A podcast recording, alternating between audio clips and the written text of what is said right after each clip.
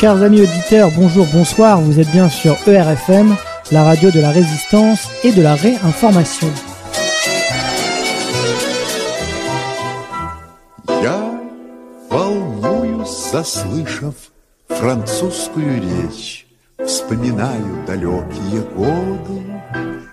Я с французом дружил, не забыть наших встреч, Там, где Неман несет свои воды, Там французские летчики в дождь и туман По врагу наносили удары.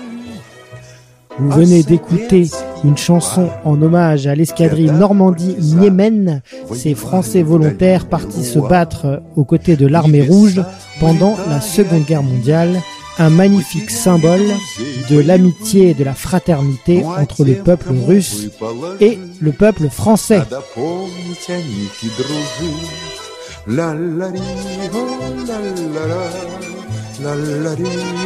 ce 32e épisode de la Libre Antenne, nous avons la chance de recevoir deux Français installés en Russie qui nous font l'honneur de partager avec nous leurs impressions, leurs ressentis, leurs expériences sur ce beau pays qu'est la Russie.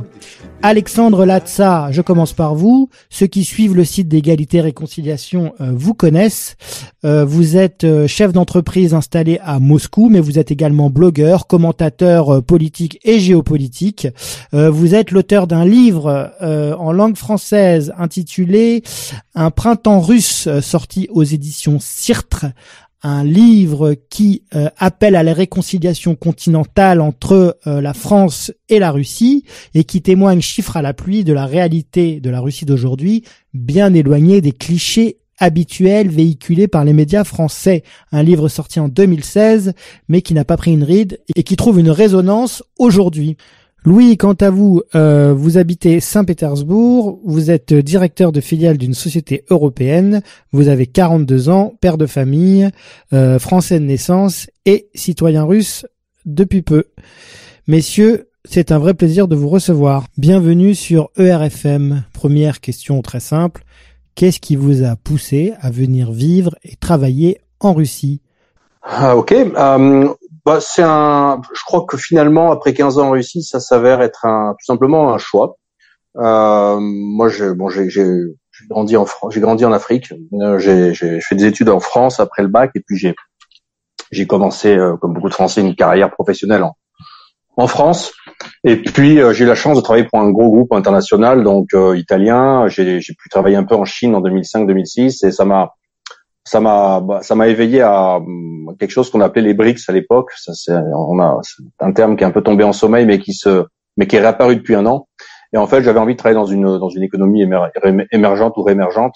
Euh, de facto, j'avais je, je, commençais à travailler un peu avec la Chine. Et puis euh, et puis la vie euh, la vie euh, m'a fait rencontrer ma future épouse qui est en France, qui était qui est russe.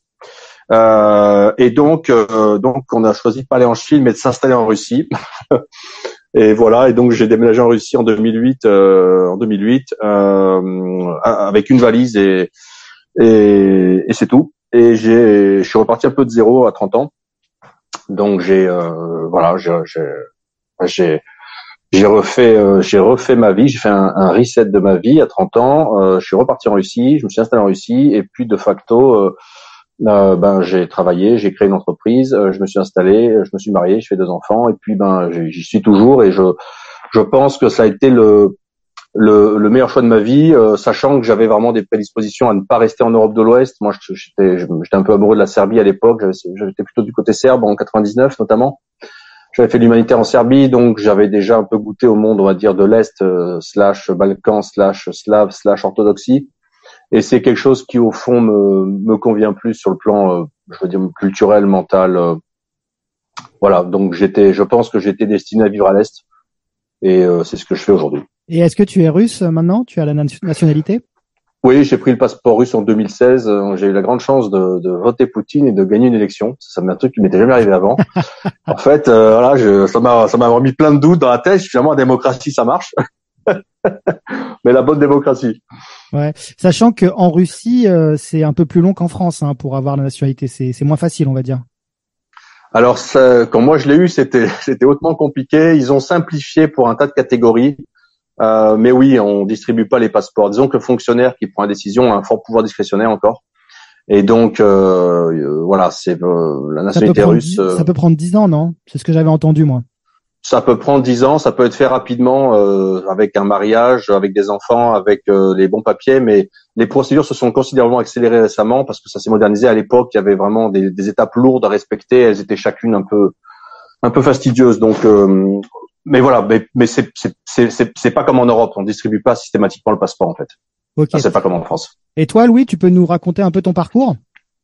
Voilà, de mon côté, euh, donc j'avais commencé à, à, travailler à l'époque. Je, je sors d'une école d'ingénieur. J'avais commencé à travailler donc dans la, à Paris puis la Belgique. Euh, mais j'avais toujours eu une attirance pour euh, il y avait la musique russe, la littérature russe, des choses un peu plus euh, euh littéraires, on va dire. Et euh, dans, dans mon parcours euh, d'école, j'avais eu l'occasion de partir en Roumanie, au Mexique, dans des pays un petit peu différents de ce qu'on connaît en Europe de l'Ouest. Et euh, j'avais aussi des, des amis et des proches qui avaient des expériences notamment lors de la Russie, d'autres pays exotiques. Et la Russie a vraiment résonné dans ma tête comme euh, un monde plein d'aventures à l'époque. Donc, on avait les clichés des années C'était vers quelle année? vers quelle année t'es, parti en euh, Russie? Début des années 2000. Début, début des années 2000. Donc, euh, quand j'ai eu les premiers échos et vraiment l'idée de partir euh, vers la Russie. Euh, et c'était, euh, enfin, Europe de l'Ouest, c'était un cadre très défini. On a fini ses études, on a ce premier travail. Ensuite, on sait qu'à tel, au bout d'un certain moment, on va avoir une promotion. Ensuite, on va, on va finir, on, sera à la retraite. On peut avoir TLZ. Tout vraiment très, très défini. Et dans le, les pays un peu plus exotiques, il y avait une, il y a une part d'incertitude. Du moins, c'est ce que j'avais en tête à l'époque. Et au final, euh, j'ai réussi à partir en Russie sur un, avec un VIE en 2008. Et c'est là où justement l'aventure a commencé, parce que rien ne s'est passé comme euh, comme prévu. Euh, donc je suis arrivé avec la crise de 2008, et comme je connaissais pas le pays, donc ça, mon veilleux s'est mal passé et c'est mal terminé. Et tu parlais russe ou pas quand tu es arrivé? Non, alors je, je parle d'autres langues, donc je pensais que le russe c'était facile à apprendre comme langue. Donc pour baragouiner comme ça, discuter entre amis euh, sans, sans discuter de philosophie, oui. Euh, pour travailler en russe, c'est ça demande un petit peu de temps quand même. Euh, et justement, dans mon VIE, il fallait que je travaille euh, en russe. Et, quelles ont été les principales difficultés pour toi en fait? Quelles sont, quelles, sont les principales difficultés qu'un qu'un Français peut rencontrer en Russie?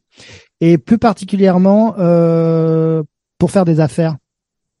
Le premier, autant à l'époque, avant 2008, on pouvait venir en Russie sans parler russe. Euh, autant aujourd'hui, euh, à moins d'être un spécialiste dans un domaine très pointu et qui est très recherché, euh, sans parler russe, ce sera très compliqué d'être en Russie. C'est la première chose. Euh, ensuite, le, je dirais que la Russie, on aurait tendance à penser que c'est proche de la France au niveau civilisation, culture, mentalité. Mais plus le, je pense qu'Alexandre sera d'accord avec moi, mais plus le temps passe oui, il y, a des, il y a des similitudes, mais en fait, il y a une très grande différence dans la, dans la manière d'appréhender les choses, euh, dans la façon de vivre. Mais c'est, que c'est dur à expliquer. C'est, euh, il faut le vivre. Euh, donc, la Russie et la France sont des pays, des pays vraiment très différents au final. Même si, à première vue, ils ont l'air euh, d'avoir de, beaucoup de similitudes. Tu veux ajouter quelque chose, Alexandre? Euh, oui, euh, rapidement, mais je suis assez d'accord avec ce que dit Louis. Moi, je, je suis arrivé euh, en Russie, je, je bloguais, j'ai commencé à bloguer avec mon arrivée en Russie, j'ai blogué sur mon arrivée en Russie et je, un de mes textes phares, c'était Moscou, capitale de l'Europe. Et j'avais cette sensation qu'une Russie quand même fondamentalement très européenne. Et euh, 15 ans plus tard, je, je constate en connaissant un petit peu plus la Russie chaque jour, chaque mois, chaque semaine, chaque année, à quel point en fait il y a l'apparence et ce qu'on ressent, et puis quand on creuse, euh, on s'aperçoit qu'en fait il y a des différences systémiques entre la Russie et les Européens, entre les Russes et les Français, et que c'est vraiment une civilisation à part. C'est quelque chose que les Européens ne comprennent pas quand on vient en Russie. Bon, on visite les grandes villes occidentales, c'est moderne. Euh, on a l'impression que c'est très similaire et que les gens sont très pareils parce que la majorité des Russes ont des faciès, on va européens. Mais non, euh, dans le fond, il y a des très grandes différences de compréhension des choses, euh, d'appréhension du, du, du, monde et de la vie, qui sont des différences de mentalité colossales. Après, pour ce qui est de, de ce que tu as demandé plus tôt sur la, les difficultés, alors moi là, j'ai vraiment une expérience en tant que petit entrepreneur, d'entrepreneur en Russie. Euh, la difficulté, alors oui, Louis a entièrement raison. Hein, c'est maintenant, avant on pouvait arriver en parlant anglais, français, on se débrouillait. Maintenant, faut parler russe. Ça c'est fortement russifié et depuis un an, ça va s'accélérer la russification visiblement. Mais surtout, il y a une chose qui est vraiment euh, très propre à la Russie, je crois, et très très différente de, de l'Europe et de la France, c'est le, les changements. C'est-à-dire qu'en fait, on change d'écosystème tous les 3-4 ans. Il y a une crise tous les 3-4 ans ou un changement brusque. On change du cours de la monnaie, on change de cadre législatif, on change de système, on change de relations géopolitiques. On a un conflit là, on a un conflit là-bas. Donc il y a toujours en fait des secousses. Et en fait, euh, j'ai l'impression, je pense que c'est propre à la Russie la Russie vit par des chocs, des secousses et des modifications permanentes intérieures, extérieures. Et ça, quand on est, quand on travaille euh, et qu'on est à son compte notamment, euh, on en prend quand même plein la gueule tous les quatre ans. Être, faut être prêt à se réinventer ou à s'adapter, à s'organiser. Et moi, ce que je retiens de, mon, mes 15 premières années en Russie, j'espère que je ferai les 15 suivantes aussi, mais les 15 premières, c'est que la Russie t'apprend à toujours t'adapter, te réinventer, à faire face à des situations absolument euh, improbables, imprévisibles, et c'est pas que dans l'économie, la vie, c'est la vie de tous les jours. C'est en fait, euh, on me dit souvent, mais pourquoi, euh, qu'est-ce qui te plaît en Russie, etc. Bon, il y a mille choses, mais euh, en Russie, on ne s'ennuie jamais en fait. Il n'y a pas un jour où il se passe pas quelque chose. Je suis tout à, tout à fait d'accord avec Alexandre. Oui, oui. Euh, euh, et, et, niveau niveau niveau social, est-ce que est-ce qu'il y a il y a des filets de sécurité euh, sociaux euh, est-ce que quel est le niveau des pensions, par exemple? Est-ce qu'ils ont un système de, sécurité sociale performant, ou euh, on est plus euh, dans une approche entre guillemets à l'américaine où on, doit un peu se démerder tout seul? Il y a un peu les deux. Le, au niveau social, on a un accès aux soins gratuits partout en Russie en tant que citoyen russe. après, suivant les endroits, malheureusement, on sait que le secteur de la santé euh, bon, c'est un secteur qui a été un peu, euh, comment dire, pas qui a souffert beaucoup des années 90 et du début des années 2000. Euh, et parfois, le, les bons spécialistes euh, seront dans des, enfin, beaucoup de, de, de, médecins et spécialistes vont dans des cliniques privées pour des questions de salaire. Il y a une médecine à deux vitesses. C'est ça. Enfin, on peut trouver des très bons médecins dans la médecine publique, euh, parfois, le, le, bon médecin sera dans la, la, la, la euh, clinique privée. C'est les deux, les deux coexistent. Après, dans les grandes villes, c'est moins. Je pense que c'est moins tendu. Euh, dans les petites villes, euh, ouais, peut-être qu'il vaut mieux privilégier la santé privée justement. En Russie, il y, a un, mythe quand même qui a, la dent, dure, c'est euh, le, niveau de corruption. Quel est votre point de vue par rapport rapport à, la corruption en Russie? Euh, Alors, sur le, je, crois que pour, les gens qui connaissent pas la Russie, euh, moi j'accompagne les, Français, euh, les francophones s'installent en Russie. Euh, j'ai un programme et un module dédié pour ça, et donc je fais face à, à ces conversations avec des Français, des gens qui ne connaissent pas la Russie faut bien comprendre qu'il n'y a pas une Russie, mais des Russies. Donc, tu as, euh, as 50 niveaux de Russie, en fait. Donc, tu as la Russie euh, de Moscou-Centre, où globalement, euh, moi, je vais me faire soigner ma clinique publique de quartier. 95% des problèmes que j'ai, c'est parfait. pour les Russes, il y a une sécu qui fonctionne parfaitement, qui fonctionne. Donc, il y a une Russie des grandes villes où globalement les choses s'améliorent. Et puis il y a différentes Russies à différents niveaux. Tu as une Russie des plus, plus petites villes euh, industrielles où c'est plus à l'ancienne, où les gens sont un peu plus pauvres, où euh, il y a des usines, où il y a des mono-usines, il y a des villes qui sont mono-industrielles, etc. Tu as une Russie des villages et des campagnes qui est très différente, qui est très à l'ancienne et qui est très pauvre. Tu as une Russie euh, des républiques ethniques, c'est le Caucase, le sud de la Sibérie, etc., où là, c'est encore différent, c'est pas le monde orthodoxe et slave, il y a rien d'européen. Donc, il y a différentes Russies. Et, et dans tout ça, en fait, tu peux tomber sur une clinique absolument pourri avec un médecin véreux, comme tu peux tomber sur une clinique normale avec un médecin normal. Donc, euh, et c'est pareil pour la corruption. Donc, euh, la corruption, elle tend à disparaître dans le sens dans la vie de tous les jours, et le ticket moyen de corruption monte. Donc, le, les gens lambda sont, font moins, moins affaire à la corruption qu'avant, mais elle est toujours présente euh, en Russie, euh, en haut, euh, dans certains secteurs de l'économie, etc. Il y a encore des groupes qu'on peut appeler des groupes mafieux qui contrôlent certains pans de l'économie, même s'ils sont pas non plus loyaux et fidèles au pouvoir, ils sont tenus politiquement. Mais il y a des business dans lesquels il est très difficile de s'introduire, comme le milieu de la nuit. Euh, c'est quand même très spécial, euh, etc., etc. donc euh, la corruption, en fait, elle existe, mais il faut bien comprendre un truc, c'est que euh, ça, c'est vraiment important. Euh, D'Europe, on a l'impression qu'il n'y a pas de corruption en Europe puisqu'on condamne personne pour corruption. Euh, en Russie, on condamne 20, 20 à 30 000 personnes par an pour corruption des fonctionnaires. Donc, il y a une guerre intense contre la corruption. Le problème, c'est que la corruption en Russie, elle est historique. C'est-à-dire que quand le tsar, quand les tsars envoyaient des émissaires contrôler des territoires éloignés, euh, c'est propre à la culture russe et l'organisation de l'État russe, ils n'avaient pas de salaire. Donc, euh, le tsar envoyait un émissaire avec 500 euh, mecs en armes, une administration, aller dans l'Oural, prendre telle ville, et il disait aux locaux, bon, maintenant c'est Moscou qui dirige. Et le principe euh, accepté par tous, c'était ce qu'on appelle le karmlenie, donc c'est-à-dire le principe, c'est que l'émissaire du tsar arrive et il dit à la population, vous êtes en charge de me nourrir et de me payer. Et donc, évidemment, dans la population qui est prise sous contrôle de l'autorité de Moscou, ben, le plus riche euh, va le mieux payer le fonctionnaire représentant du Kremlin, et donc c'est le début de la corruption, parce qu'il y en a toujours un qui paye plus que les autres. Donc en fait, le problème, c'est que ça fait des siècles que ce système de, graisser la patte aux fonctionnaires, il est structurellement intégré dans la mentalité russe très longtemps en Russie, euh, c'est plus qu'à maintenant, mais par exemple, euh, pour avoir un document, on pouvait le payer en express. Alors en express, ça veut dire qu'il faut filer un billet au flic euh, et il fait le document le jour même. Sinon, il faut attendre trois semaines. Donc euh, il y a tous ces, mécanismes, ces ressorts-là qui ont été très présents, mais qui sont moins présents maintenant parce que le, dans le cadre de l'administration, il y a une très très très forte digitalisation et évidemment elle neutralise tous ces schémas. Mais globalement, oui, euh, la corruption reste présente, euh, mais c'est une corruption qui paradoxalement est à la fois ennuyante et gênante et pénible, et à la fois elle est, elle est source de résoudre, de résoudre des problèmes qui pourraient être, ne pas être résolus sans elle. Donc c'est à deux niveaux, et les, les gens sont habitués à ça. Oui, j'entends. Et au niveau de l'administration, euh, je veux dire, euh, par exemple, faire une carte d'identité ou demander des papiers, euh, c'est comment ça se passe? Moi, j'ai entendu dire que l'administration russe s'était incroyablement digitalisée, beaucoup plus qu'en France et, euh, et que c'était euh, que c'était assez agréable finalement de d'interagir avec euh, avec les services. C'est vrai ça ou pas? Peut-être Louis, tu peux nous répondre?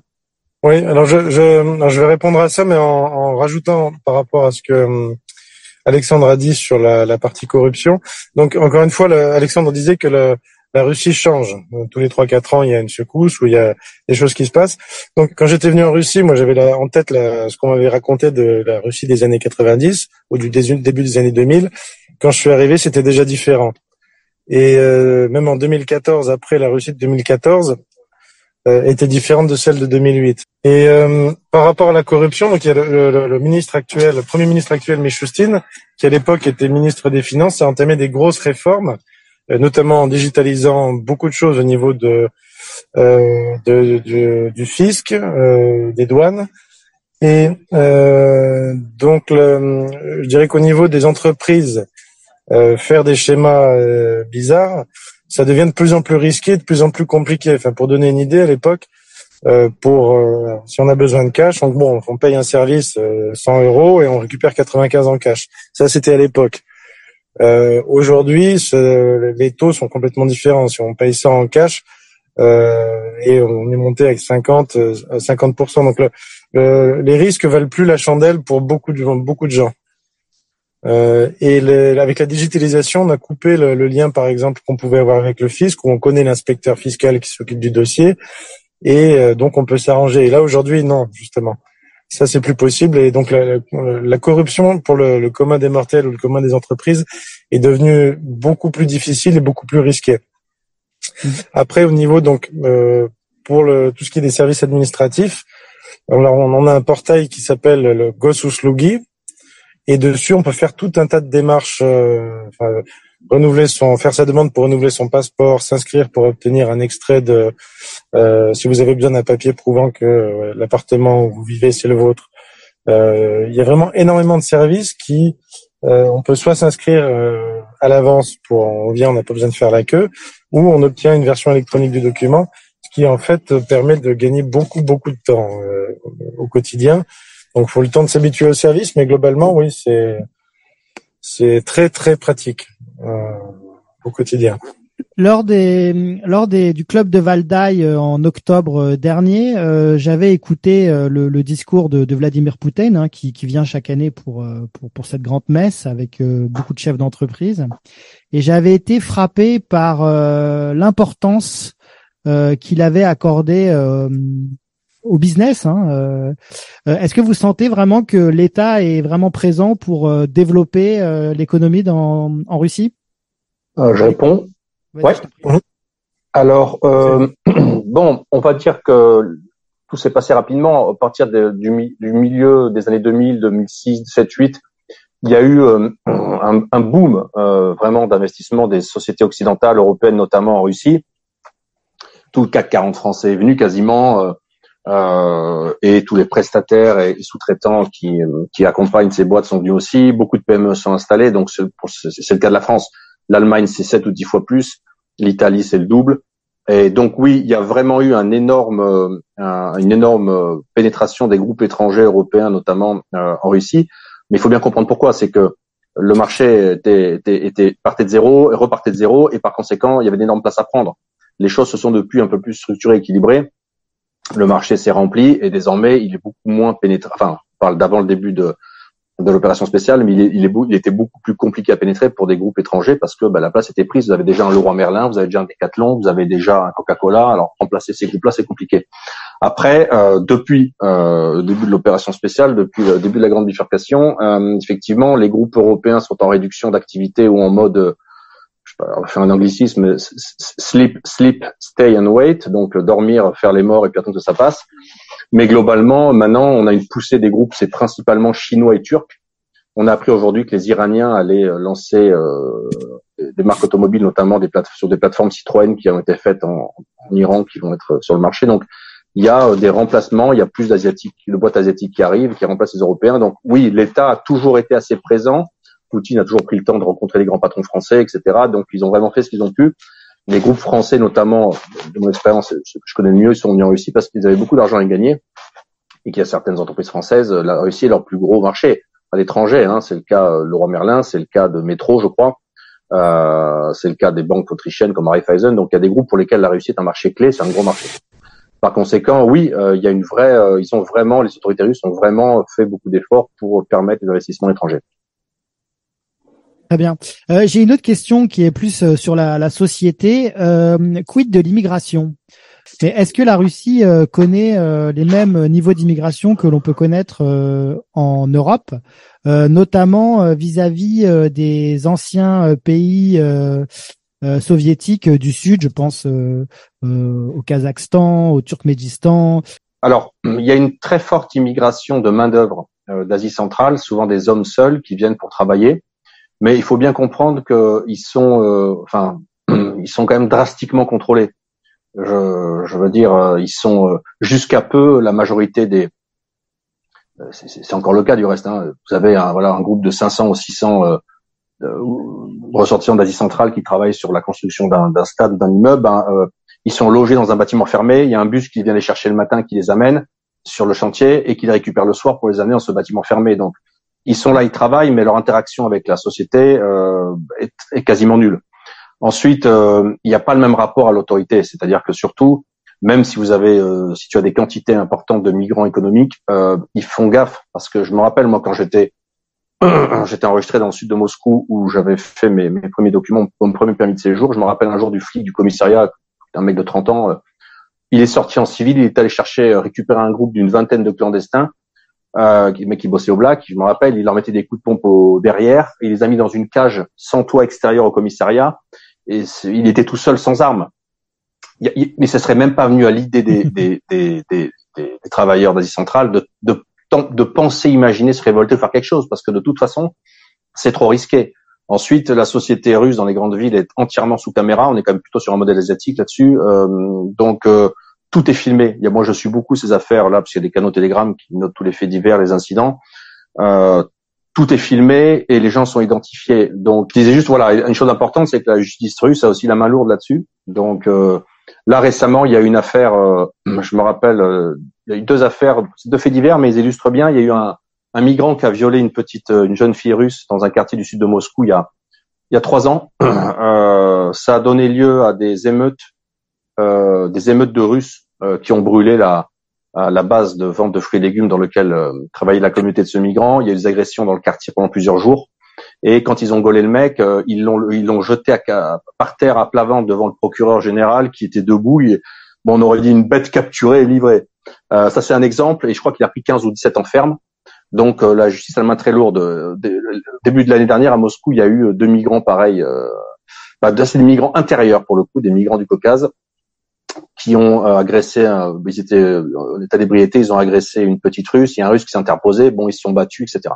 Puis il a pris des coups, euh, et puis tout a été filmé. Euh, et là, ils viennent d'être condamnés, je crois qu'ils ont pris des peines de 12 et 13 enfermes aussi, donc c'est des peines considérables pour quelques coups de poing. Donc la société russe est très violente, pas dans la rue, mais le taux d'homicide est très élevé, il n'y a aucune insécurité dans la vie de tous les jours, euh, mais la justice a la main très lourde et les gens craignent la police. Donc, euh, et tout est filmé et sous caméra dans les grandes villes. Donc, globalement, il y a un ordre global qui est très très bon et les Russes sont très très sûrs.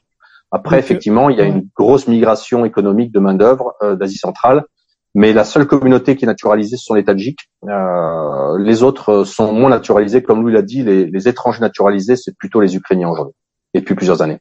D'accord. Donc ce que, je comprends de ce que tu nous dis, c'est qu'on peut pas faire de lien euh, euh, entre immigration et délinquance euh, comme en France par exemple.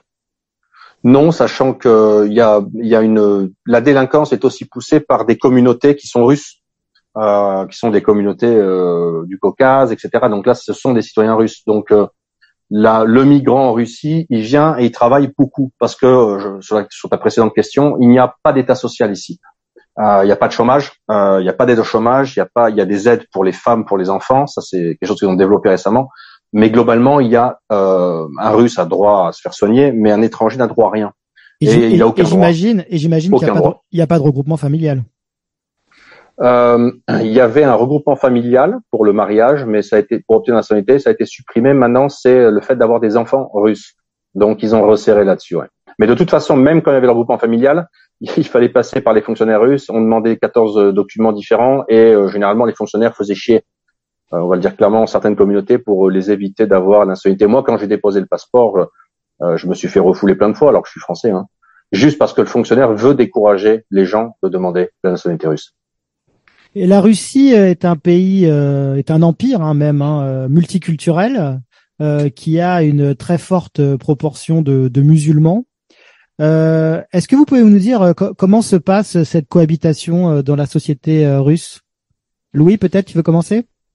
Oui, alors, alors, par mon travail, j'ai été amené à, à, me déplacer en Russie, notamment au Tatarstan, donc une, une république avec un, interne à la Russie avec un, une autonomie particulière. Donc Tatarstan, c'est majorité musulmane. J'ai pas pu, j'ai pas observé de de tensions particulières comme on peut voir en France notamment. Alors ça s'explique peut-être par le fait que depuis des, des années et des années, euh, enfin on est un pays multiethnique et multiculturel, multi euh, multiconfessionnel, et donc ces différentes euh, ethnies, confessions, cultures ont appris à vivre ensemble. Donc, parce que si on regarde à Saint-Pétersbourg, aux alentours de Saint-Pétersbourg, on a différentes ethnies alors maintenant, c'est quasi, elles ont quasiment disparu, mais historiquement, on avait plusieurs ethnies autour de Saint-Pétersbourg. Ensuite, on a euh, ceux qui sont autour de Moscou. Si on va vers le Tatarstan, on a les Tatars, les Dagestanais, euh, y les, il y a les Criméens. Euh, ensuite, si on part sur l'ouest, euh, l'est, euh, on a tout ce qui est euh,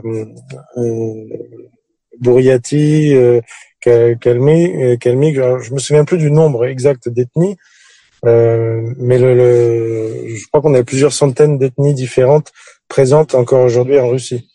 Donc cette multi multiculturalité, euh, multi-ethnie, multi-confession, euh, au final fait que ces, ces peuples arrivent à vivre ensemble depuis toujours, avec une prédominance de la partie orthodoxe ou de façon globale, mais régionalement ça peut être euh, chamanisme, ça peut être euh, islam, ça peut être il y en a un, un oblast euh, juif euh, dans l'extrême-orient russe. Donc euh, les gens ont appris à, vivre et à grandir ensemble. Mais est-ce qu'ils se sentent plus russes, russes avant tout, avant toute autre appartenance?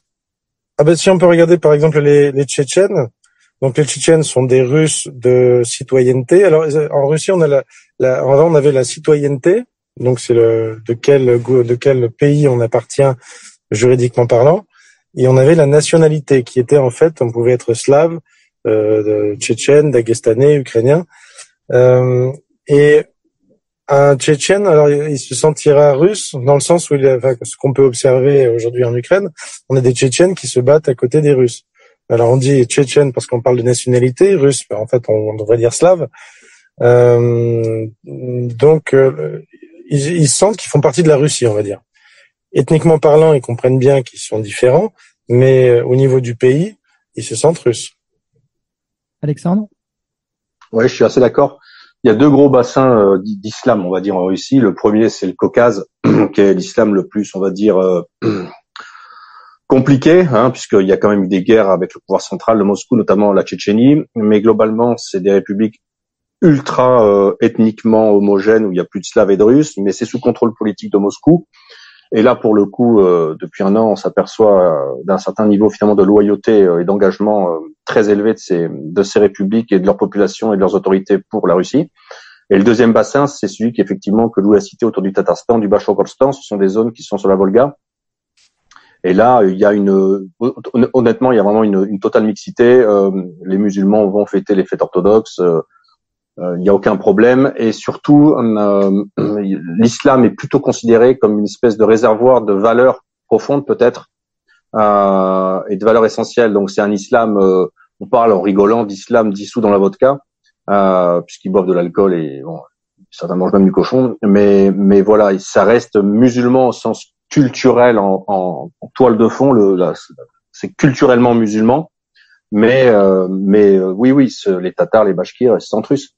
Donc, euh, donc, euh, donc, c'est plutôt, c'est un fonctionnement effectivement plutôt, on va dire, de d'État plurinational ou avec c'est un État multiethnique, multireligieux, mais surtout on parle on parle de complexité florissante, c'est le terme le terme à la mode un petit peu des, des penseurs russes, qui est de dire que c'est une espèce de, foison de culture qui, a, qui, qui s'est habituée à vivre ensemble en fait et qui est fédérée par quelque chose de, quelque chose de plus grand, quelque chose qui n'a pas une sensation d'appartenance à, quelque chose de commun. Donc il euh, n'y a pas il euh, a pas de tension, il y a des tensions sur le comportement euh, plutôt des migrants d'Asie centrale parce que bah, ils sont de zones culturelles différentes, c'est tout mais paradoxalement, euh, il n'y a pas ce problème avec des musulmans russes.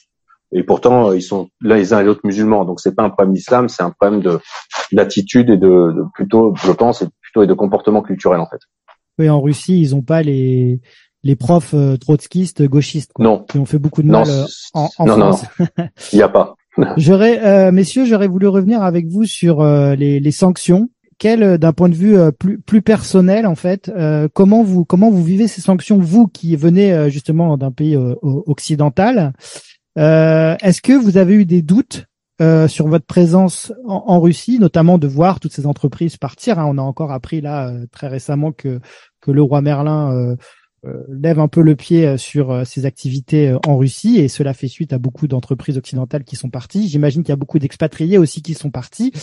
Euh, quelle est votre euh, vision par rapport à ça? Et est-ce que ça a suscité des doutes chez vous? Et finalement, pourquoi êtes-vous resté? Louis, vas-y, je t'en prie. Oui. Euh, alors, euh, pourquoi on est resté? De, bah, de mon côté Je dirais qu'après quasiment 15 ans de Russie, voilà, les racines ont poussé et ma vie, elle est ici.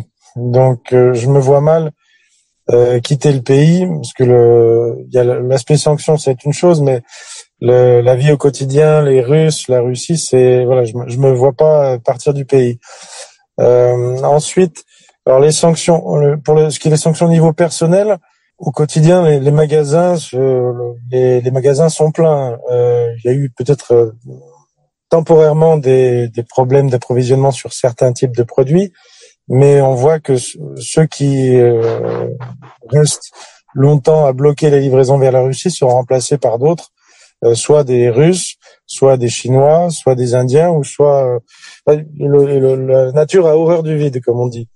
Donc, pour quelqu'un qui vit au quotidien, alors on a l'inflation comme partout, mais sinon rien, rien de particulier à noter, si ce n'est sur le secteur automobile donc beaucoup de constructeurs sont partis de Russie, Alors les Chinois font leur entrée sur le marché, il y a l'import parallèle qui marche, euh, mais par contre, sur tout ce qui est voiture neuve, euh, pièces de rechange, là oui, ça pose des, des problèmes euh, au quotidien pour les pour les gens. Alors, ça, ça, durera une certaine période. Après, ça se résoudra, je dirais. Mais sinon, au quotidien, pour une personne lambda, rien, parce que la Russie est autonome, au niveau au niveau agroalimentaire, produit beaucoup de choses. Et après, les, les, flux, simplement, au lieu de venir d'Europe, ils viennent de Chine, d'Inde, d'Iran. Donc voilà, pour le commun des mortels au quotidien, je dirais peu de changements, si ce n'est la voiture. Après, au niveau professionnel, je dirais que nous, on, on, travaille dans un respect euh, strict des sanctions, c'est la politique de la société pour euh, risque zéro. Euh, et c'est vrai que le, enfin, on voit avec le temps le, travail de, de, de, plusieurs années qui finalement va être réduit à néant parce que les Européens ne veulent pas livrer, mais enfin les Occidentaux, mais c'est d'autres qui vont prendre la place. Donc ça, par contre, c'est assez frustrant de voir ça. On comprend que bah, si, si on veut pas travailler avec la Russie, la Russie va pas attendre tranquillement que l'Europe veuille bien changer d'avis. Donc les gens trouvent des solutions qui sont pas forcément en Europe. Alexandre, qui sont pas forcément idéales, mais pas forcément en Europe. Euh, alors, c'est je t'écoutais, euh, je me disais, euh, j'essaie d'imaginer repartir en France, chez les fous. Non, euh, moi, ça l'idée m'est jamais venue, mais même, c'est même pas, l'idée m'est jamais venue de quitter la Russie, c'est même pas la peine. Je me sens chez moi, je suis russe, j'habite ici, ma vie est ici, je, je partir jamais. Le, le, niveau de vie que j'ai ici, le confort de vie est, est, est, trop bon pour que j'ai envie de, de même penser pouvoir, euh, pouvoir partir, c'est une chose. Euh, les sanctions, ben oui, il y a eu des tensions l'année dernière sur certains produits. Globalement, les boîtes confirmées type Ikea, on retrouve les produits en vente euh, sur des plateformes euh, russes parce que ça arrive d'un schéma oblique, un pays tiers, ou parce que c'est l'usine qui s'est remis à produire et qui vend, bon, qui va en parallèle. Donc finalement, non, on manque tout ce qui a disparu ici. Il n'y a plus Zara, il n'y a plus Massimo Dutti. Enfin, si on peut acheter en ligne, du coup, maintenant, par le Kazakhstan. Euh, donc on trouve tout. Euh, dans la vie de tous les jours. Euh, C'était plus dur en 2014 quand il y a eu des sanctions sur l'alimentaire. Euh, mais aujourd'hui, euh, dans la vie de tous les jours, il y a, il y a, je crois qu'il y a quasiment rien qui a changé à part effectivement l'automobile et un peu les pièces d'avion. Ça va être un problème sur la longue durée, sauf si les Russes arrivent assez, vite pour les, les remplacer. Euh, et pour le business, effectivement, moi j'ai été à tête personnelle, professionnelle plutôt impacté puisque mes clients étaient beaucoup des boîtes françaises, européennes et ouest européennes et qu'elles ont plutôt mis la, mis le business en, en, hold, enfin en attente complet, ou alors réduit l'activité ici. Mais donc je me suis, je m'emploie depuis, euh, mon cabinet de recrutement, on s'emploie à trouver des clients d'autres nationalités, c'est ce qu'on est en train de faire. Après pour le roi Merlin, euh, je, je, voudrais préciser parce que la presse française étant mensongère, euh, le roi Merlin, euh, après le début de l'opération spéciale, euh, il avait dit on arrête les investissements. Ils sont, je crois qu'ils sont 45 000 employés, des centaines de magasins, donc c'est un monstre ici. Là, ils vont céder la filiale au management local, il faut bien comprendre que cette filiale tourne euh, en fonds propres, c'est-à-dire qu'ils produisent quasiment tout localement, ils sont entièrement autonomes financièrement. Et donc, ils viennent d'annoncer qu'après la reprise par le management, ils vont commencer à ouvrir d'autres magasins. Donc, au contraire, ils sont plutôt là en train de, d'expliquer qu'ils vont plutôt continuer à accélérer le développement en Russie. Pour que ce soit clair, et ça, je pense pas que la presse française l'ait bien traduit. Depuis que vous vivez en Russie, est-ce que votre vision de la France a, a évolué? Et, euh, et quel, quel jugement vous portez maintenant sur euh, votre ancien pays? Faites-vous plaisir. La question, la question piège. Oui. Alors, je, je, je, je, commence, je laisse Alexandre continuer, mais je repense à ce que me disait un, un collègue de la, la, boîte où je travaille qui me disait c'est intéressant parce que toi, tu es hors de France, donc en Russie. J'ai des amis qui sont pareils, qui sont aux États-Unis, et vous portez tous un regard très critique sur ce qui se passe en France. Donc je pense que ça résume assez bien la, chose. Euh, alors on n'est pas forcément au courant de, du détail au quotidien de tout ce qui se passe euh, en France, mais dans, dans les grandes lignes, euh, personnellement, voilà, la direction que, que, prend la France, voilà, c'est bah, ça fait mal au cœur de, de voir euh, le pays se dégrader petit à petit de façon sûre, de façon lente mais sûre. Et euh, c'est un peu comme j'imagine. Euh, la comparaison est, est bancal. Mais le, les Russes blancs qui avaient fui les bolcheviks dans les années 20 et qui suivaient l'évolution du pays depuis la France ou d'autres pays d'Europe et qui voyaient que la, la Russie du tsar disparaissait et était complètement euh, effacé par les bolcheviks. Et euh, alors ici, on n'a pas été chassé de France. On a choisi de, de partir nous-mêmes en, en, Russie à une époque, euh, à une certaine époque. Mais voilà, l'orientation que, que prend que prend le pays sur le notamment sur les valeurs au niveau économique, c'est ouais, ça fait vraiment mal au cœur et ça renforce encore le, le sentiment que là où on est aujourd'hui, euh, en Russie, alors avec tout ce qu'on peut dire euh, euh, donc tout n'est pas idéal en Russie, mais qu'on est vraiment au bon endroit au niveau des valeurs. C'est mon ressenti. Alexandre? Je, je, je, je, je, regarde la France. Je, et ce qui est terrible, c'est que je, moi, j'ai l'impression qu'il y, y, a deux mondes en fait en France. C'est que je parle à des gens que j'accompagne, ils sont, sont nombreux les Français qui déménagent en Russie. C'est des gens lucides qui ont compris, euh, qui sont assez découragés de la situation, etc., qui savent euh, ce vers quoi ils veulent tendre. Mais enfin, l'image que donne la France et sa gouvernance aujourd'hui entre, je ne peux pas parler des manifestations, des, poubelles éventrées dans Paris, les rats, Hidalgo, ça, tout, il y a tout qui va pas en fait. Et je, récemment, je parlais d'un client français qui amenait des, amenait des, des, des jeunes femmes assez, assez riches d'un pays d'Eurasie qui n'est pas sous sanction euh, en, Europe faire du shopping. Et euh, bah, même, même elles ont été choquées du niveau de saleté après avoir été à Dubaï. Donc je pense que je pense qu'en fait la France est vraiment euh, un pays qui a un énorme problème maintenant de, de comportemental, c'est-à-dire que les les gens en fait j'ai l'impression que les gens se sont fait mettre sous une espèce de chape de plomb et vraiment les médias en France sont le problème. Pour moi, le problème principal, c'est que quand on regarde les débats sur la Russie, de Russie, ce qu'on entend, et ça dépasse les pharanges, je veux dire, que ce soit sur les chaînes comme euh, BFM, LCI, qu'on appelle LCU, la chaîne ukrainienne à Moscou, où on fait venir des expertes ou des experts euh, qui, mais qui racontent n'importe quoi. Moi, j'ai entendu qu'il n'y avait pas d'électricité en Russie, que la moitié de la ville de Moscou n'avait pas de courant, que les gens n'avaient pas à manger, que les soldats russes avaient jamais vu de frigidaire et que c'est pour ça qu'ils les piquaient en Ukraine. on a entendu des choses, ça dépasse l'entendement. Et malheureusement, je pense, moi je vois, j'ai beaucoup de gens avec qui je parle qui, qui au fond croient un peu à ça je pense que les Français sont écrasés, mais malgré eux, hein, écrasés par un niveau de propagande, euh, c'est hors du commun, c'est du jamais vu, je pense. Et je pense que c'est ça qui est en train de tuer le pays. Et euh, effectivement, euh, voilà, je pense que la France a quand même pris le, la direction euh, vogue et occidentale américaine très forte là-dessus sur, sur le plan de l'organisation de la société. Et la Russie prend la direction inverse, Dieu merci. Donc euh, effectivement, euh, moi je suis rassuré de grandir, enfin de vivre ici, que mes enfants grandissent ici. Moi, l'école de mes enfants sont à l'école publique russe. Bon, ben il y a Poutine et Gagarine dans la salle de classe. C'est ça, c'est juste la normalité. Donc, euh, donc effectivement, moi j'ai un regard critique, mais enfin désespéré sur la France. Je pense que surtout les beaucoup de Français sont désespérés en fait. Je, et je pense qu'à un moment, c'est juste inexplicable, inexcusable. J'ai une question, messieurs, sur euh, la situation en Ukraine euh, et donc euh, l'intervention russe. il y a eu des mobilisations qui ont été faites dans la dans la population.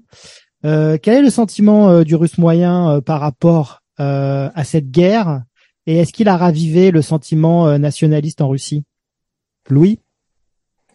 Alors nationaliste, je dirais pas, je dirais pas nationaliste, je dirais patriotique quand on obtient la, citoyenneté russe, on doit aller s'enregistrer au bureau militaire. Euh, c'est une procédure euh, normale. Euh, pour X raisons, j'y suis allé que la, semaine dernière. donc aujourd'hui, ce qu'ils m'ont dit, c'est bon, il n'y a pas de mobilisation de, personnes qui n'ont pas servi sous les armes qui est prévue. et je posais la question, est-ce qu'il y a beaucoup de volontaires? Et on me dit que oui, il y a, il y a beaucoup de volontaires qui s'engagent, qui partent sous contrat en Ukraine.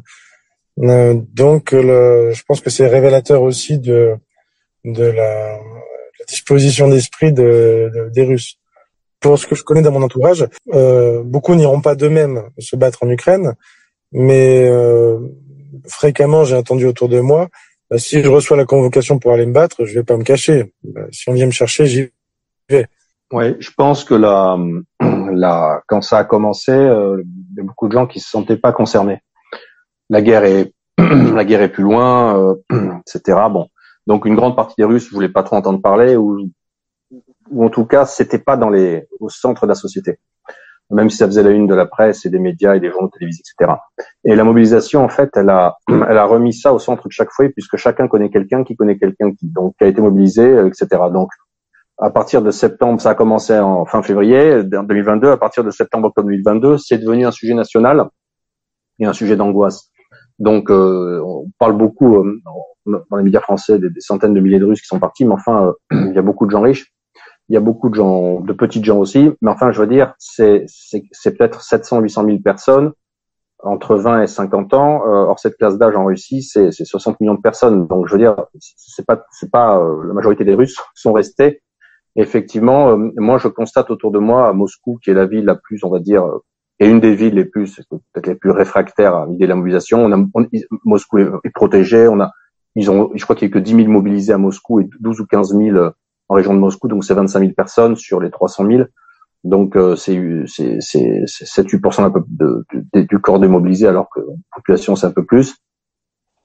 Mais euh, globalement, les gens autour de moi qui étaient vraiment, euh, qui s'affichaient un peu dégoûtés en disant c'est pas ma guerre, ça me concerne pas. Euh, un an plus tard, euh, commencent à en avoir marre et voudraient que ça s'arrête.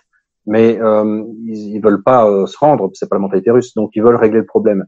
Et moi, je suis allé près la ligne de front dans le sud de la Russie, j'ai longé la, la, place de, enfin, la zone russe de Kharkov depuis Belgorod. On a fait 200 km dans la zone grise entre les, barrages militaires russes pour euh, longer la ligne de front avec quelques amis pour aller voir à quoi ça ressemble de plus près de dedans.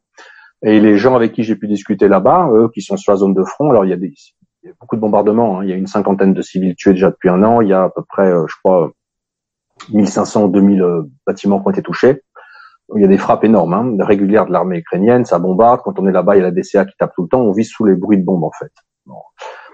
La plupart des gens euh, qui j'ai parlé, eux, qui sont vraiment proches de ligne de fond, ils m'ont dit mais pourquoi est-ce qu'on ne règle pas le problème euh, définitivement?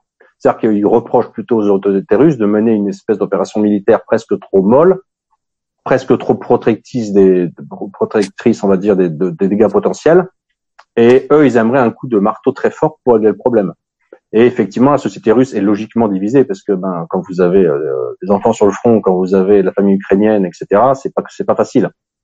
Il y a beaucoup de gens d'origine ukrainienne, mais une chose intéressante dans les sondages qui sont publiés euh, X, Y et Z, mais ils permettent de, de, de voir quelque chose d'intéressant, c'est que effectivement, là aujourd'hui, le, le, peuple fait corps majoritairement avec les autorités, et donc c'est intéressant, c'est que si Poutine arrêtait l'opération spéciale demain, il aurait le soutien de 60-70% des gens. Et si Poutine demain dit il faut encore accélérer l'opération spéciale un peu plus fort, il aurait le soutien de 60-70% des gens. Donc en fait, la société est divisée, mais paradoxalement pas sur la bonne décision à prendre ou la mauvaise décision à prendre. Elle fait corps avec les autorités. Et pour l'instant, tout ça est très homogène. Donc euh, c'est un point fort pour la Russie parce que euh, bah, pour l'instant, le système se tient en fait. Bah, tu m'offres une transition euh, parfaite. Euh, quid de Vladimir Poutine et de son incroyable leadership en Russie depuis maintenant euh, plus de 20 ans. Euh, quel, quel regard vous portez sur, euh, sur cet homme politique, mais cet homme même historique, qui laissera une trace, une trace forte et importante dans, dans l'histoire quel, quel regard vous portez sur, sur lui et, et quel regard porte la société civile, que ce soit dans les grandes villes, euh, bourgeoise et occidentalisée et dans les campagnes ce que, je, vois de Vladimir Poutine, c'est toujours intéressant de regarder, euh, d'écouter les discours qu'il a pu prononcer au, fil du temps. Euh, Vladimir Poutine, c'est quelqu'un qui, quand il prononce un discours, c'est pas juste une suite de mots sans sans aucun sens qui va tomber dans les oubliettes de l'histoire. Il fait passer des messages.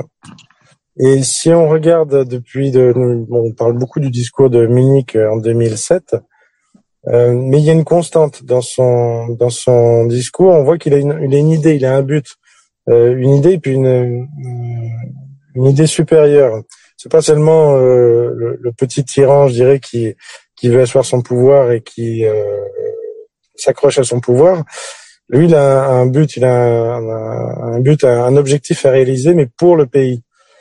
Et euh, alors c'est dur à résumer en une minute comme ça d'une interview, mais globalement, c'est quelqu'un qui se bat pour son pays. Alors, il y a beaucoup de d'aléas, de, de, problèmes, de choses qui changent, à, donc faut s'adapter en permanence. Euh, et si euh, lui le veut, ça veut pas dire, ça veut pas dire que tout le monde euh, à l'intérieur de la Russie est d'accord avec lui et va dans son sens et, euh, et fait tout pour que ça marche. Donc, euh, mais globalement, on voit que c'est quelqu'un qui a le souci du pays, ce qui serait moins le cas de personnellement ce que je peux observer en France, où tous les quatre ans globalement ou cinq ans, le président change et on change de direction. C'est comme si, on prend une image, euh, vous avez un navire avec un capitaine. Euh, le capitaine de Russie, ça fait 20 ans qu'il est là, donc le cap est clair. Donc après, en fonction des vents, des récifs, des, on, bouge un petit peu la direction, mais on va globalement dans la même direction depuis depuis 20 ans. En France, un petit peu tous les 4 ans, 5 ans, on change de cap complètement. Euh, donc au final, on finit par pas avancer beaucoup. Euh, ça, c'est mon ressenti personnel par rapport au, au personnage, qui est d'une intelligence rare. Euh, même si on dit qu'il a le cancer, qu'il a un sosie, qu'il est déjà mort, euh, euh voilà.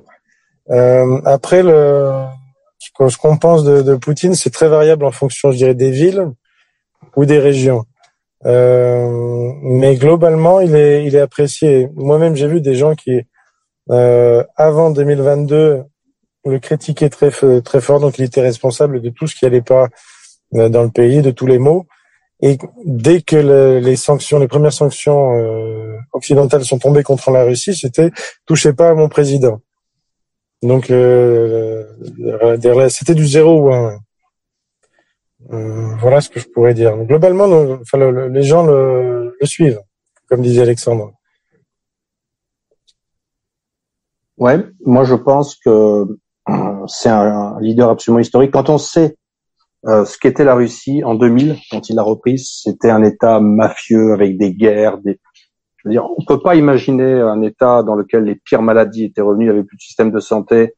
La mafia rentrait dans les immeubles à Moscou avec des faux documents de propriété, ils expulsaient les gens, ils prenaient le contrôle euh, des appartements. Euh, les filles étaient kidnappées dans les rues pour être mises dans des boîtes de nuit et, prostituées. C'était grave, hein, c'était grave. Ce qui était la Russie de 1997, 18, c'était personne ne peut se rendre compte.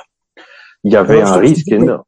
Oui. Je te coupe, Alexandre. Je pensais en plus de ça, l'image du président. Si on regarde un Yeltsin, donc qui est ivre mort à la télévision à côté d'un Bush, euh, ils sont en train de rire. Et on compare maintenant le, la comparaison entre Poutine et les autres leaders qui sont complètement hystériques euh, depuis depuis 2022. Ça aussi, ça va dans le sens euh, de, de, forcer l'admiration pour le pour la personne. Mais si tu me permets, si, si, vous me permettez, euh, ça s'est même complètement inversé puisque c'est vrai que Helsinki était complètement ridicule euh, vis-à-vis des, des, chefs d'État étrangers. Hein, il avait un énorme problème d'alcool. Hein. Moi, j'ai le souvenir d'une anecdote où une fois il était arrivé dans un pays avec son avion présidentiel, il était jamais sorti de l'avion parce qu'il était trop bourré, quoi et il est rentré euh, directement euh, à, Moscou. Et en fait, on se rend compte qu'aujourd'hui, c'est l'inverse. C'est euh, les États-Unis avec leur président grabataire qui, qui, qui, qui, perd carrément la raison, qui sont ridicules. Donc en fait, ça s'est ça c'est ça c'est clairement inversé, si vous me permettez cette remarque. Oui, c'est on est vrai. bien d'accord. Et, et, pour te répondre, donc voilà, donc quand on sait d'où ça part, quand on sait comment ça a été fait sans effusion de sang, comment tout a été pacifié, les zones de guerre dans le Caucase, euh, etc. Le travail intérieur énorme, le, cadre de vie qui a été créé, le retour des valeurs, le non, le boulot qui a été fait juste euh, immense. C'est Pierre Legrand. Poutine, c'est Pierre Legrand. Donc euh, voilà, ça c'est une chose. Après, sur le soutien de la population, ben c'est simple. Je parlais tout à l'heure des différentes Russies.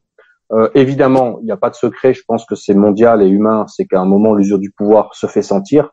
Eh ben, c'est normal quand vous êtes jeune, vous avez 20 ans, et ça fait 20 ans que vous avez le même président, vous avez une espèce de folie de jeunesse à vouloir du changement. Euh, et puis bon, les jeunes Russes qui ont vécu dans les années, les 20 dernières années, n'ont connu que de l'enrichissement de leurs parents, donc tout va bien. Et effectivement, euh, dans les zones, euh, on va dire plus peut-être modernes, slash occidentalisées, slash développées de Russie, que sont les centres des grandes villes de l'ouest du pays, il y a une, il y a une peut-être une, une espèce d'aspiration plus rebelle au, au changement parce que bon, que tout ne peut aller que mieux. Mais globalement, euh, la masse russe, la masse, le, peuple profond, il n'y a pas d'État profond ici, mais il y a un peuple profond, c'est l'inverse de l'Amérique. Le peuple profond russe qui est dans les campagnes, dans les petites villes, euh, La majorité des Russes habitent dans des villes de moins de 300 000 habitants aujourd'hui. Donc, le peuple profond des petites villes industrielles, des petites villes russes, lui, il est extrêmement euh, proche du pouvoir et il soutient les autorités parce que son niveau de vie à lui s'est considérablement augmenté et amélioré. Euh, les services euh, publics refonctionnent, les hôpitaux, tout refonctionne. Ce qui ne fonctionne plus rien ne fonctionne, tout refonctionne. Les retraites sont payées, elles sont trop faibles, bien sûr, mais les retraites sont payées, etc. Donc les choses refonctionnent.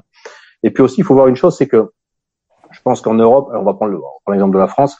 En France, on a une peut-être qu'on a une tendance un petit peu trop euh, frivole au pouvoir, c'est-à-dire qu'on veut un président, on choisit par finalement par défaut, on en, on en élimine un, et puis celui qu'on a choisi par défaut, bah, évidemment, il va pas puisqu'on l'a pas choisi, donc on fait, on, le change cinq ans après, donc rien peut se passer, ce que disait Louis tout à l'heure.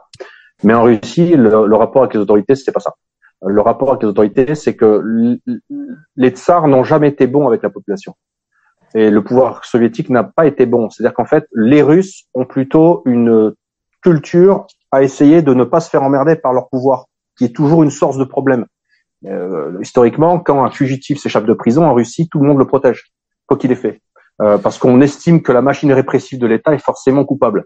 Donc, il n'y a pas du tout la même relation avec euh, avec les autorités. Et, et là, paradoxalement, les, les Russes qui n'ont jamais été aussi riches de leur histoire n'ont jamais été aussi bien traités par leurs autorités.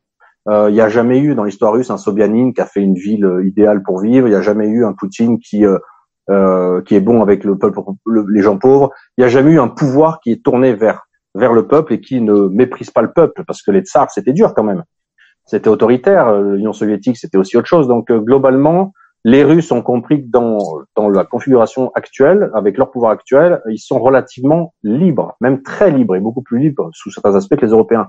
Ils ont ils ont le droit de plus payer d'impôts, enfin presque plus maintenant parce que Michouchki est arrivé, mais globalement, on a pu faire nos affaires Aujourd'hui encore, on dit que 25% d'économie est au black et pas officiel. C'est 25% de, de, revenus qui sont masqués. Donc, on leur a créé des systèmes fiscaux. Ils ont 3% d'impôts libératoires sur leurs activités économiques. Ils ont plein de choses qui fonctionnent. Tout est en ligne, il y a des subventions, etc. Donc, globalement, ils sont bien traités et n'ont jamais été aussi bien traités. Donc, c'est pour ça aussi qu'ils sont très prudents euh, avant de se lancer dans une aventure qui serait le changement de pouvoir. Ok. en, complément de ce que tu viens de dire, Alexandre, il y, a beaucoup d'informations qui viennent d'Europe aujourd'hui. Bon, il y a des Russes qui sont partis en Europe dans les années 90, en Europe ou en Occident, euh, dans les années 2000, euh, et ainsi de suite. Et il y a aussi un retour d'informations sur ce qui se passe là-bas. Et de plus en plus, bah, euh, des, des, Russes se rendent compte que le rêve occidental, bah, ça reste un rêve. Et dans la, dans la réalité des faits, c'est bien différent. Totalement. Et ça, 2022, ça a beaucoup renforcé cette tendance en fait. avec les sanctions, ça et le comportement un peu hystérique de, de du côté européen, ça, ça a ouvert les yeux à beaucoup de beaucoup de gens sur le, oui, parce sur le côté, parce qu'on peut, le rêve qui a un rêve. Oui. On peut dire, hein, messieurs, parce que moi, je, bon, je connais un petit peu la, la Russie, hein, bon, beaucoup moins que vous, hein, je, je suis bien d'accord, mais je connais un peu. Et moi, ce que j'avais senti en allant à Moscou, c'est j'avais quand même senti euh, à l'époque, donc c'était il y a, il y a 5-6 ans, un complexe d'infériorité quand même vis-à-vis de l'Occident. Euh, oui. Est-ce que c'est toujours le cas, ça? Non, ça c'est en train de s'écailler. Euh, il y a plusieurs raisons. Il y a, euh, vais un exemple très simple sur, sur, un des projets là sur lequel on travaille. On a, un projet, on a une entreprise qui gère donc euh, un projet pour clients. On a trois employés, donc c'est des Russes de la classe moyenne moscovite qui sont des IT. Et euh, pour des ils ont, bah, ils ont ils ont voyagé déjà dans le monde, mais ils n'ont jamais fait un tour d'Europe. Et là, ils viennent de se faire un tour d'Europe. Ils ont des ils ont, ils ont, ils ont des visas pour circuler. Euh, et c'était c'était vraiment intéressant. Donc c'est des gens qui sont euh, à des salaires euh, moscovites de entre 1500 et 2000 euros. Donc à Moscou, c'est l'équivalent de gens qui à 2000 2500 en France. Euh, donc c'est des jeunes de l'IT, ils ont moins de 30 ans. Euh, bon, et c'est censé être des gens. Alors ils ont des looks d'IT, hein, donc euh, et, là ils ont fait un tour d'Europe. Euh, et ils sont allés euh, en Hongrie, ils sont allés en Belgique, ils sont allés en France, ils sont allés à Chypre, euh, et ils sont revenus. Eh ben les trois, et là c'est vraiment pour moi une révélation, les trois m'ont dit on est déçus de ce qu'on a vu en Europe. Euh, à part la Hongrie, apparemment Budapest euh, plaît. Euh, mais ils sont déçus. ils sont déçus du niveau de désorganisation, du niveau de non digitalisation, du, du port.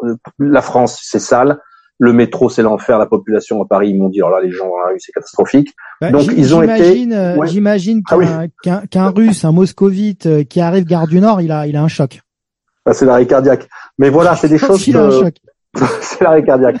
Mais donc, bah, je pense, je pense qu'il se demande même s'il est bien en France. Tu vois, les Chinois, c'est S'il a pris le bon avion. Les Chinois, c'est pareil. Et donc, euh, ils sont revenus euh, avec en mode, ouais, finalement, Moscou, c'est bien. Hein J'ai dit, bah oui, Moscou, c'est bien. Hein donc, le rêve, en fait, euh, est en train de tomber au fur et à mesure qu'ils vont en Europe. Et je pense que le comportement des Européens à sanctionner leur pays depuis 2022, je pense que ça va créer, un, je, je, constate que ça crée un divorce mental profond. Mais de toute façon, il est, plein d'aspects, il est plus confortable de vivre en Russie aujourd'hui qu'en Europe au niveau propreté, sécuritaire, valeur, au niveau de vie, confort de vie, etc. Donc il y a beaucoup d'aspects possibles. Donc les Russes qui sont bien obligés, ils sont capables de comparer, ils voient bien que c'est mieux chez eux. Si, Donc, vous, euh... si vous motorisez une, une image, c'est euh, on peut comparer le, le, métro de Moscou avec le métro parisien. Euh, ah bah non mais t'as pas vu les dernières stations. C'est incomparable. T'as pas vu les dernières stations. Les dernières stations, il y a des gens qui se couchent par terre pour filmer le toit, le, le plafond de la station, c'est des écrans plats. Euh, tout est euh, tout est digitalisé. T'en as une, c'est une bibliothèque avec euh, des centaines de livres en, pierre avec des QR codes. Tu, tu cliques le QR code sur le bouquin, t'as le bouquin qui s'ouvre et tu peux le lire en, tu peux le lire en ligne. Et c'est un niveau de modernité. Les, les, les, couloirs interstations sont entièrement illuminés. Il y a l'électricité, donc tu vois tout. Oui, il y a, et puis il y a du marbre. Il y a du marbre. Il y a, il y a du marbre partout. Dans certaines stations, vous avez des lustres. Et surtout, et surtout, moi, c'est le sentiment que j'ai eu. Hein, c'est extrêmement. Ça sent pas la pisse. oui, et puis c'est extrêmement bien fréquenté. Je veux ah, bah, dire, euh, c'est incomparable avec le, le, métro parisien. Et je pense que c'est pour une raison toute simple. Hein. c'est que moi, c'est ce que j'ai constaté en tout cas, c'est que dans chaque entrée euh, de bouche de métro à, à Moscou, vous avez euh, un, un militia, donc un, quelqu'un de, de, la police avec un chien, et voilà. Et, et, et, et si vous n'avez pas de ticket, vous ne rentrez pas en fait, tout simplement. ah non, alors tu peux pas rentrer sans ticket. Et Yann, je vais te dire autre chose. Il y a entre un et deux policiers en civil par wagon de métro. Mmh c'est super fliqué. Moi, j'ai vu déjà des arrestations. T'as plein de gens en civil qui sautent sur un quelqu'un qui a créé, qui a fait quelque chose de pas bien. C'est fliqué. C'est tenu, je veux dire, c'est tout. Donc, euh, le, ouais, comparer les métros, c'est tout dire en fait. Ok. Euh, messieurs, euh, je vous remercie. Hein. Malheureusement, leur tourne. On pourrait discuter comme ça pendant des heures. je voudrais quand même terminer avec une dernière question, si vous le voulez bien. J'aurais voulu avoir vos suggestions, vos idées ou peut-être vos initiatives personnelles euh, sur euh, l'investissement qu'on peut tous avoir pour développer finalement les, les, relations entre entre la France et la Russie. Euh, on, égalité et réconciliation euh, est, est, très est très sensible à cela. D'ailleurs, on essaye de couvrir le plus possible l'actualité en Russie et on, on essaye tant, tant, que faire se peut de, de, de, justement de créer ces passerelles. Hein. Alain Soral est, est déjà allé plusieurs fois euh, en Russie. On avait des très bons, euh, très bonnes relations avec euh, Daria Dugin, avec avec son père Dugin, avec toi Alexandre, avec Xavier Moreau. Enfin vraiment, on essaye vraiment de de créer une émulation. Bon, c'est vrai que les, sanctions rendent le, travail un peu difficile, mais j'aurais voulu avoir bah, vos idées là-dessus et, et, quel intérêt on a tous de développer ce lien. Alors, je, ce que je dirais, c'est au niveau personnel. les Russes, c'est pas un peuple rancunier. Si on regarde Napoléon est venu au 19e siècle. Euh, ensuite, la France est devenue un modèle euh, au début du 20e siècle. Les Allemands sont venus, euh, ont essayé en 1940, 41, et aujourd'hui, enfin avant 2022, les entreprises allemandes avaient une place de choix dans, dans les entreprises étrangères en Russie. Et on avait beaucoup de mariages mixtes russes-allemands. Euh, Aujourd'hui, les Russes ont aucune rancœur envers les personnes.